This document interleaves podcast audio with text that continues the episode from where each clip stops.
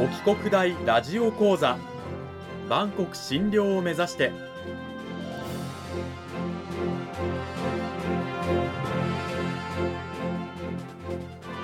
番組タイトルにある万国診療とは世界の架け橋を意味する言葉です。この番組はアジアの十字路に位置するここ沖縄にある沖縄国際大学で日々どのような研究や教育が行われているのかを発信していく番組です。案内人はラジオ沖縄アナウンサー小橋川響が務めます。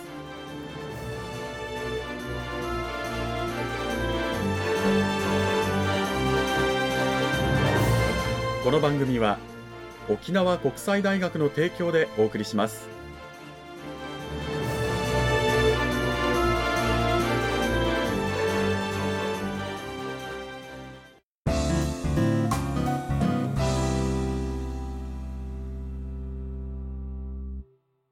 沖国大ラジオ講座先週に引き続き今週も沖縄国際大学産業情報学部企業システム学科の島袋圭先生を迎えてお送りします。島袋先生今週もよろしくお願いします。はいよろしくお願いします。講義タイトルはゆるいが大事健康づくりと題してお送りしていきます。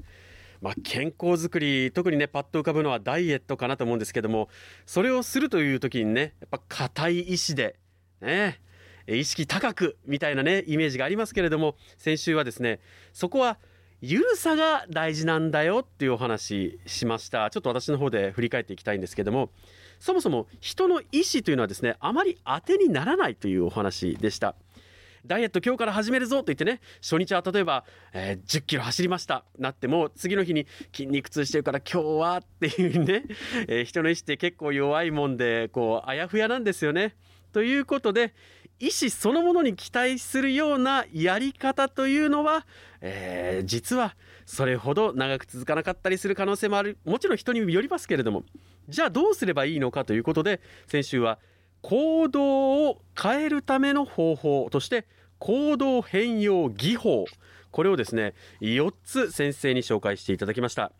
1つ目がオペラント強化法。これはですねこれだけの目標を達成できたらこれをやっていいというですね、ま、ご褒美を用意しておく方法。例えば1週間のうち3日間勉強したので1週間の最後にね今日はビール飲もうとかねそういった風にご褒美を用意する方法。2つ目がスモールステップ法。運動するにしてもいきなり10キロ走るんじゃなくてまずは家の周りを5分歩くところから始めようとかですね。そういう小さなことから始めて少しずつやれることを大きくしていくという方法。それから3つ目が環境改善法。これはですね例えば目の前にお菓子があると食べちゃう。ということでじゃあお菓子がない環境を作ろう、ね、お菓子を隠す。とかね。誰かに持っててもらうとかですね、えー、そういう誘惑に負けない環境を自ら作るような方法。そして4つ目が習慣拮抗法、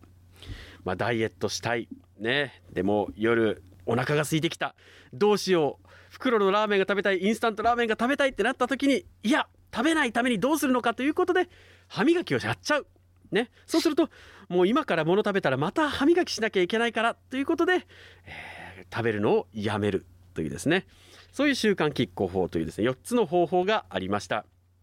でこうした方法を駆使しながら少しずつ自分の目標を達成してみてはいかがですかと、まあ、ダイエットに限らず例えば島袋先生は英語の勉強の話を先週されてましたけれどもねただ初めからねこういった方法を用いてもうまくいくということは稀なので失敗しても落ち込む必要はないですよと。少しでもできた部分を褒めていきながら自分に合ったやり方頑張り方を探していきましょうというのが先週のお話でしたさあ島袋先生それを踏まえて今週はどういったお話聞かせていただけるんでしょうか？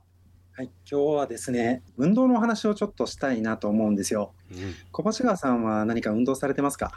えー、っとですね、あの、1週間に5日ぐらい腹筋ローラーをやってます。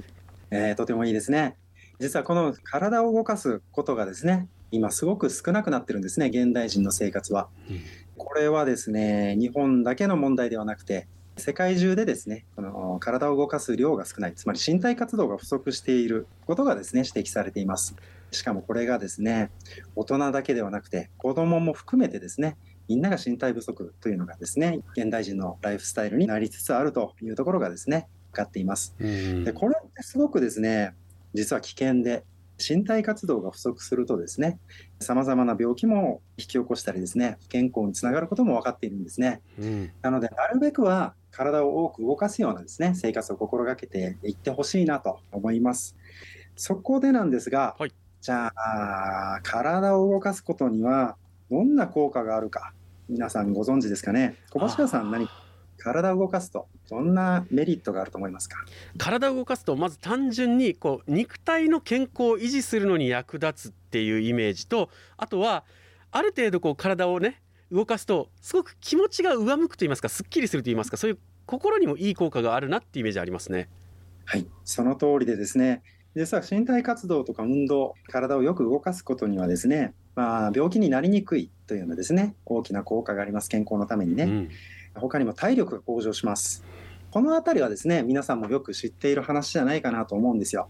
でも他にも小橋川さんが言ったようにですね、心の健康、精神的な健康にもですね、すごく効果があることが分かっています。うん、なので、体を動かさない人よりはですね、動かしている人の方が気持ちの面でもですね、すごく元気になるということはね、言えるのかもしれません。さらにですね、他にもとても大きなですね、効果があります。はい実はですね、よく体を動かすと認知スキルが向上すると言われています。この認知スキルって何かというとですね、簡単に言うと学力の元になるような能力ですね。つまり計算能力であったりですね、読解力だったりですね、論理的な思考力だったりですね、一見運動と関係なさそうですよね。えー、関係なさそうなんですけど、実はよく体を動かすほど計算の力が上がったりですね、読解力が上がったりというようなことがですね、認められています。なるほど。じゃあつまり体をよく動かしている人の方がこの頭のこう回転といいますか動きもいいということなんですね？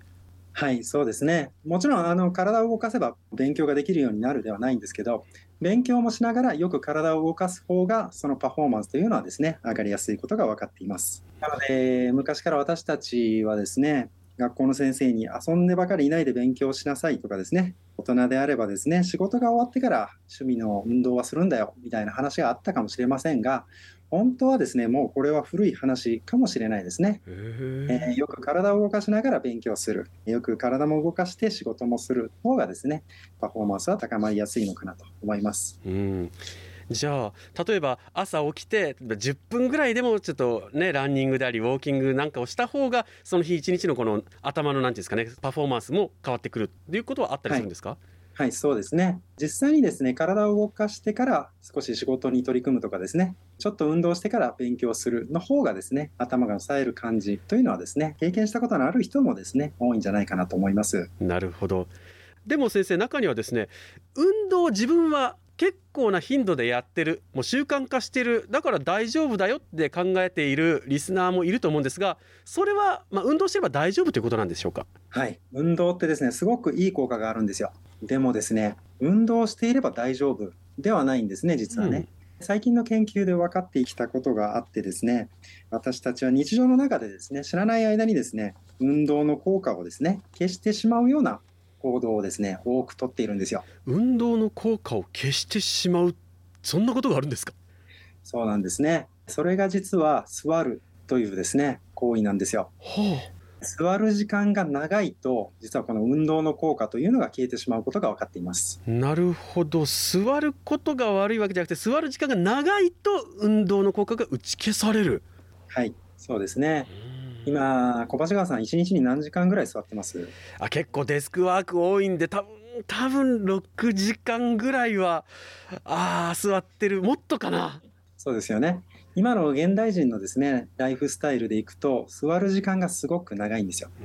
学校の中でも授業を受けながらずっと座っている。仕事はデスクワークという人がですねほとんどだと思います。これだとですね実は頑張って週に1回運動する。であったりですね毎日少しずつ運動する。ということをやっていても一日の中で座る時間が長いと、この運動の良い効果、さっき述べたですね、良い効果が消えてしまうことが分かっています。でこういったですね、まあ、定期的に運動はしているんだけど、その他の時間は座ってばっかりいる人のことをアクティブカウチポテトと呼ぶんですけど、現代人にはこのアクティブカウチポテト現象がですね、すごくたくさん起きているということもですね、分かっています。なるほど。座りすぎにはですね、注意が必要になります。じゃああの島袋先生座る時間どれぐらいにした方がいいのかあるいはこれぐらいに1回は立った方がいいみたいな目安みたいなものはあるんでしょうか？そうですね。本当は推奨されてるのは30分に1回ぐらいはですね立ち上がって1分ぐらいは立ちっぱなしまたは歩くぐらいがですね一番いいと言われています。